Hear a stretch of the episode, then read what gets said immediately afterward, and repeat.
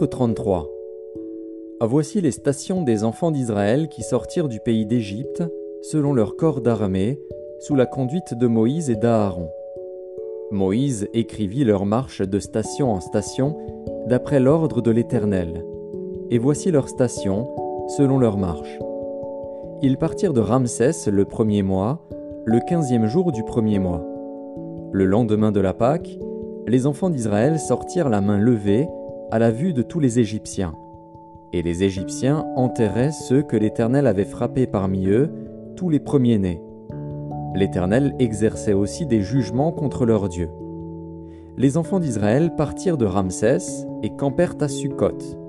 Ils partirent de Sukkot et campèrent à Étam, qui est à l'extrémité du désert. Ils partirent d'Étam, se détournèrent vers Pi Hahiroth vis-à-vis de Baal Tsephon et campèrent devant Migdol. Ils partirent de devant Pi Hahiroth et passèrent au milieu de la mer dans la direction du désert. Ils firent trois journées de marche dans le désert d'Étam et campèrent à Mara. Ils partirent de Mara et arrivèrent à Élim. Il y avait à Élim douze sources d'eau et soixante-dix palmiers. Ce fut là qu'ils campèrent. Ils partirent d'Élim et campèrent près de la mer Rouge. Ils partirent de la mer Rouge et campèrent dans le désert de Sin. Ils partirent du désert de Sin et campèrent à Dovka.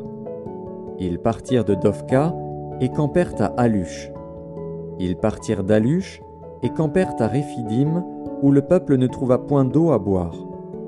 Ils partirent de Réphidim et campèrent dans le désert de Sinaï. Ils partirent de désert du Sinaï et campèrent à Kibroth Hatava.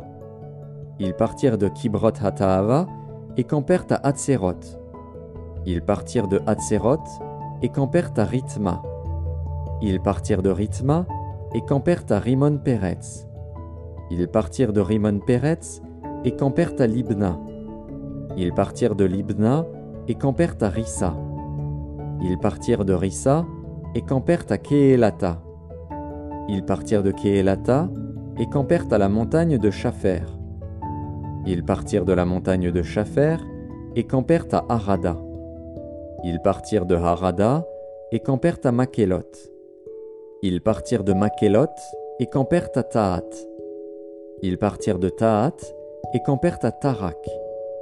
Ils partirent de Tarak et campèrent à Mitka. Ils partirent de Mitka et campèrent à Hashmona.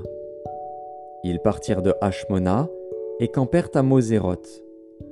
Ils partirent de Moséroth et campèrent à Bénéjaakan. Ils partirent de Bénéjaakan et campèrent à Or-Gidgad. Ils partirent de Or-Gidgad et campèrent à Jodbata. Ils partirent de Jodbata et campèrent à Abrona. Ils partirent d'Abrona et campèrent à Edjon-Geber. Ils partirent d'Edjon-Geber et campèrent dans le désert de Tsin, c'est Kadès. Ils partirent de Kadès et campèrent à la montagne de Hor, à l'extrémité du pays d'Édom. Le sacrificateur Aaron monta sur la montagne de Hor, suivant l'ordre de l'Éternel, et il y mourut la quarantième année après la sortie des enfants d'Israël du pays d'Égypte, le cinquième mois, le premier jour du mois. Aaron était âgé de 123 ans lorsqu'il mourut sur la montagne de Hor. Le roi d'Arad, cananéen, qui habitait le midi du pays de Canaan, apprit l'arrivée des enfants d'Israël. Ils partirent de la montagne de Hor et campèrent à Tsalmona. Ils partirent de Tsalmona et campèrent à Punon. Ils partirent de Punon et campèrent à Obot. Ils partirent d'Obot et campèrent à Idje Abarim sur la frontière de Moab. Ils partirent d'Idje Abarim et campèrent à Dibon Gad. Ils partirent de Dibon Gad et campèrent à Almon d'Iblataïm. Ils partirent d'Almon d'Iblataïm et campèrent aux montagnes d'Abarim, devant Nebo. Ils partirent des montagnes d'Abarim et campèrent dans les plaines de Moab, près du Jourdain, vis-à-vis de Jéricho. Ils campèrent près du Jourdain, depuis Beth Jeshimoth jusqu'à Abel Sittim, dans les plaines de Moab. L'Éternel parla à Moïse dans les plaines de Moab, près du Jourdain, vis-à-vis de Jéricho. Il dit Parle aux enfants d'Israël et dis-leur Lorsque vous aurez passé le Jourdain et que vous serez entrés dans le pays de Canaan, vous chasserez devant vous tous les habitants du pays, vous détruirez toutes leurs idoles de pierre, vous détruirez toutes leurs images de fonte, et vous détruirez tous leurs hauts lieux. Vous prendrez possession du pays, et vous vous y établirez, car je vous ai donné le pays pour qu'il soit votre propriété. Vous partagerez le pays par le sort, selon vos familles. À ceux qui sont en plus grand nombre, vous donnerez une portion plus grande, et à ceux qui sont en plus petit nombre, vous donnerez une portion plus petite. Chacun possédera ce qui lui sera échu par le sort, vous le recevrez en propriété selon les tribus de vos pères. Mais si vous ne chassez pas devant vous les habitants du pays, ceux d'entre eux que vous laisserez seront comme des épines dans vos yeux et des aiguillons dans vos côtés, ils seront vos ennemis dans le pays où vous allez vous établir. Et il arrivera que je vous traiterai comme j'avais résolu de les traiter.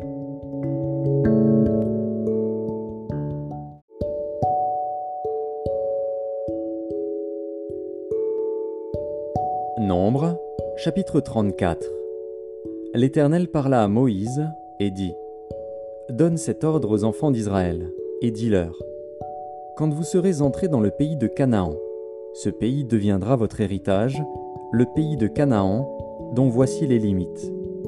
Le côté du midi commencera au désert de Tsin près d'Édom. Ainsi, votre limite méridionale partira de l'extrémité de la mer Salée vers l'Orient. Elle tournera au sud de la montée d'Akrabim, passera par Tsin et s'étendra jusqu'au midi de Kades Barnea. Elle continuera par Hatzar Adar et passera vers Hatzmon. Depuis Hatzmon, elle tournera jusqu'au torrent d'Égypte pour aboutir à la mer. Votre limite occidentale sera la Grande Mer, ce sera votre limite à l'Occident. Voici quelle sera votre limite septentrionale. À partir de la Grande Mer, vous la tracerez jusqu'à la montagne de Hor. Depuis la montagne de Hor, vous la ferez passer par Hamat et arriver à Tsedad. Elle continuera par Zifron pour aboutir à Hatzarenan, ce sera votre limite au septentrion. Vous tracerez votre limite orientale de Hatzar Enan à Shepham. Elle descendra de Shepham vers Ribla, à l'orient d'Aïn. Elle descendra et s'étendra le long de la mer de Kinneret, à l'orient. Elle descendra encore vers le Jourdain pour aboutir à la mer Salée. Tel sera votre pays avec ses limites tout autour. Moïse transmit cet ordre aux enfants d'Israël et dit C'est là le pays que vous partagerez par le sort et que l'Éternel a résolu de donner aux neuf tribus et à la demi-tribu. Car la tribu des fils de Ruben et la tribu des fils de Gad ont pris leur héritage selon les maisons de leur père. La demi-tribu de Manassé a aussi pris son héritage. Ces deux tribus et la demi-tribu ont pris leur héritage en deçà du Jourdain, vis-à-vis de Jéricho, du côté de l'Orient. L'Éternel parla à Moïse et dit Voici les noms des hommes qui partageront entre vous le pays le sacrificateur Éléazar et Josué, fils de Nun. Vous prendrez encore un prince de chaque tribu pour faire le partage du pays. Voici les noms de ces hommes. Pour la tribu de Juda, Caleb, fils de Jéphuné. Pour la tribu des fils de Siméon, Samuel, fils d'Amiud. Pour la tribu de Benjamin, Elidad, fils de Kislon. Pour la tribu des fils de Dan, le prince Buki, fils de Jogli. Pour les fils de Joseph, pour la tribu des fils de Manassé, le prince Haniel, fils d'Éphod, et pour la tribu des fils d'Éphraïm, le prince Kémuel, fils de Shiftan.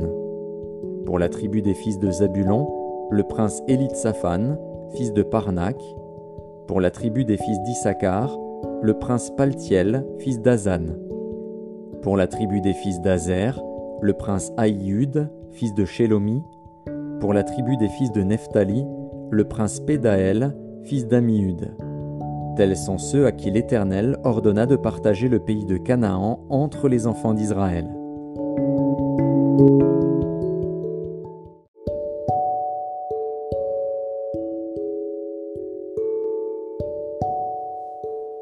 Évangile de Luc, chapitre 9 Jésus, ayant assemblé les douze, leur donna force et pouvoir sur tous les démons, avec la puissance de guérir les maladies. Il les envoya prêcher le royaume de Dieu et guérir les malades. Ne prenez rien pour le voyage, leur dit-il, ni bâton, ni sac, ni pain, ni argent, et n'ayez pas de tunique. Dans quelque maison que vous entriez, restez-y, et c'est de là que vous partirez. Et si les gens ne vous reçoivent pas chez eux, alors sortez de cette ville et secouez la poussière de vos pieds en témoignage contre eux. Ils partirent et ils allèrent de village en village, annonçant la bonne nouvelle et opérant partout des guérisons. Hérode le tétrarque entendit parler de tout ce qui se passait, et il ne savait que penser, car les uns disaient que Jean était ressuscité des morts, d'autres qu'Élie était apparu, et d'autres qu'un des anciens prophètes était ressuscité. Mais Hérode disait, J'ai fait décapiter Jean. Qui est donc celui-ci dont j'entends dire de telles choses? Il cherchait à le voir. Les apôtres étant de retour, racontèrent à Jésus tout ce qu'ils avaient fait. Il les prit avec lui et se retira à l'écart, du côté d'une ville appelée Bethsaïda. Les foules l'ayant su, le suivirent. Jésus les accueillit et il leur parlait du royaume de Dieu. Il guérit aussi ceux qui avaient besoin d'être guéris. Comme le jour commençait à baisser, les douze s'approchèrent et lui dirent Renvoie la foule, afin qu'elle aille dans les villages et dans les campagnes des environs pour se loger et pour trouver des vivres. Car nous sommes ici dans un lieu désert. Jésus leur dit Donnez-leur vous-même à manger. Mais ils répondirent Nous n'avons que cinq pains et deux poissons. À moins que nous n'allions nous-mêmes acheter des vivres pour tout ce peuple. Or, il y avait environ cinq mille hommes. Jésus dit à ses disciples Faites-les asseoir par rangées de cinquante. Ils firent ainsi. Ils les firent tous asseoir.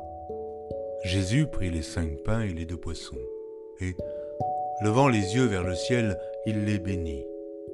Puis, il les rompit et les donna aux disciples afin qu'ils les distribuassent à la foule. Tous mangèrent et furent rassasiés, et l'on emporta douze paniers pleins des morceaux qui restaient. Un jour que Jésus priait à l'écart, ayant avec lui ses disciples, il leur posa cette question. Qui dit-on que je suis? Ils répondirent Jean-Baptiste. Les autres, Élie. Les autres, qu'un des anciens prophètes est ressuscité. Et vous, leur demanda-t-il, qui dites-vous que je suis? Pierre répondit, le Christ de Dieu. Jésus leur recommanda sévèrement de ne le dire à personne. Il ajouta qu'il fallait que le Fils de l'homme souffrit beaucoup, qu'il fût rejeté par les anciens, par les principaux sacrificateurs et par les scribes, qu'il fût mis à mort, et qu'il ressuscita le troisième jour. Puis il dit à tous, Si quelqu'un veut venir après moi, qu'il renonce à lui-même, qu'il se charge chaque jour de sa croix, et qu'il me suive. Car celui qui voudra sauver sa vie la perdra, mais celui qui la perdra à cause de moi la sauvera. Et que servirait-il à un homme de gagner tout le monde s'il se détruisait ou se perdait lui-même? Car quiconque aura honte de moi et de mes paroles, le Fils de l'homme aura honte de lui quand il viendra dans sa gloire et dans celle du Père et des saints anges. Je vous le dis en vérité, quelques-uns de ceux qui sont ici ne mourront point qu'ils n'aient vu le royaume de Dieu.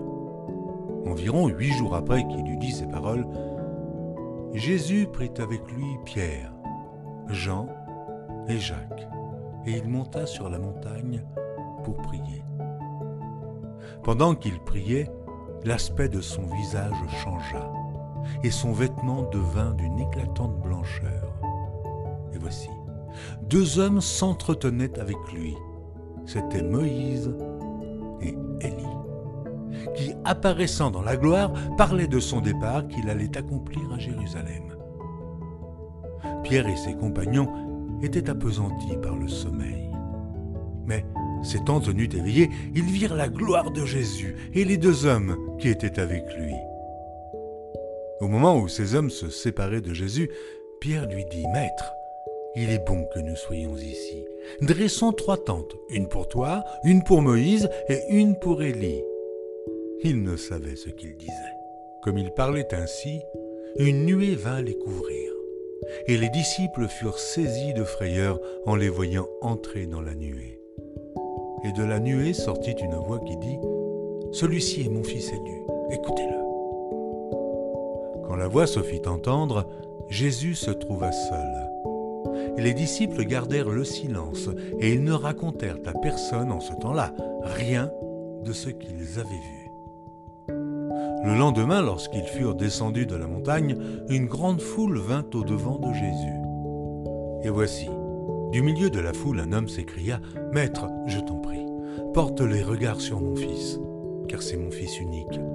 Un esprit le saisit et aussitôt il pousse des cris, et l'esprit l'agite avec violence, le fait écumer, et a de la peine à se retirer de lui, après l'avoir tout brisé. J'ai prié tes disciples de le chasser, ils n'ont pas pu. Race incrédule et perverse, répondit Jésus. Jusqu'à quand serai-je avec vous et vous supporterai-je? Amène ici ton fils. Comme il approchait, le démon le jeta par terre et l'agita avec violence. Mais Jésus menaça l'esprit impur, guérit l'enfant et le rendit à son père. Et tous furent frappés de la grandeur de Dieu. Tandis que chacun était dans l'admiration de tout ce que faisait Jésus, il dit à ses disciples, Pour vous, écoutez bien ceci. Le Fils de l'homme doit être livré entre les mains des hommes. Mais les disciples ne comprenaient pas cette parole. Elle était voilée pour eux, afin qu'ils n'en eussent pas le sens. Et ils craignaient de l'interroger à ce sujet. Or une pensée leur vint à l'esprit, savoir lequel d'entre eux était le plus grand. Jésus, voyant la pensée de leur cœur, prit un petit enfant, le plaça près de lui et leur dit, Quiconque reçoit en mon nom ce petit enfant me reçoit moi-même, et quiconque me reçoit, reçoit celui qui m'a envoyé. Car celui qui est le plus petit parmi vous tous, c'est celui-là qui est grand. Jean prit la parole et dit, Maître, nous avons vu un homme qui chasse des démons en ton nom. Et nous l'en avons empêché, parce qu'il ne nous suit pas. Ne l'en empêchez pas, lui répondit Jésus, car qui n'est pas contre vous est pour vous.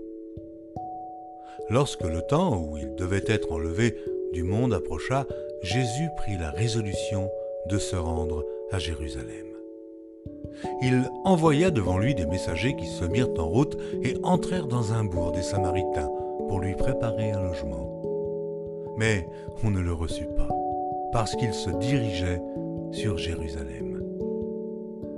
Les disciples, Jacques et Jean voyant cela, dirent, Seigneur, Veux-tu que nous commandions que le feu descende du ciel et les consume? Jésus se tourna vers eux et les réprimanda, disant, Vous ne savez de quel esprit vous êtes animés, car le Fils de l'homme est venu non pour perdre les âmes des hommes, mais pour les sauver. Et ils allèrent dans un autre bourg. Pendant qu'ils étaient en chemin, un homme lui dit, Seigneur, je te suivrai partout où tu iras. Jésus lui répondit, Les renards ont des tanières, et les oiseaux du ciel ont des nids, mais le Fils de l'homme n'a pas un lieu où il puisse reposer sa tête. Il dit à un autre, Suis-moi, et il répondit, Seigneur, permets-moi d'aller d'abord ensevelir mon Père. Mais Jésus lui dit, Laisse les morts ensevelir leurs morts, et toi, va annoncer le royaume de Dieu. Un autre dit, Je te suivrai, Seigneur, mais permets-moi d'aller d'abord prendre congé de ceux de ma maison. Jésus lui répondit, Quiconque met la main à la charrue et regarde en arrière n'est pas propre au royaume de Dieu.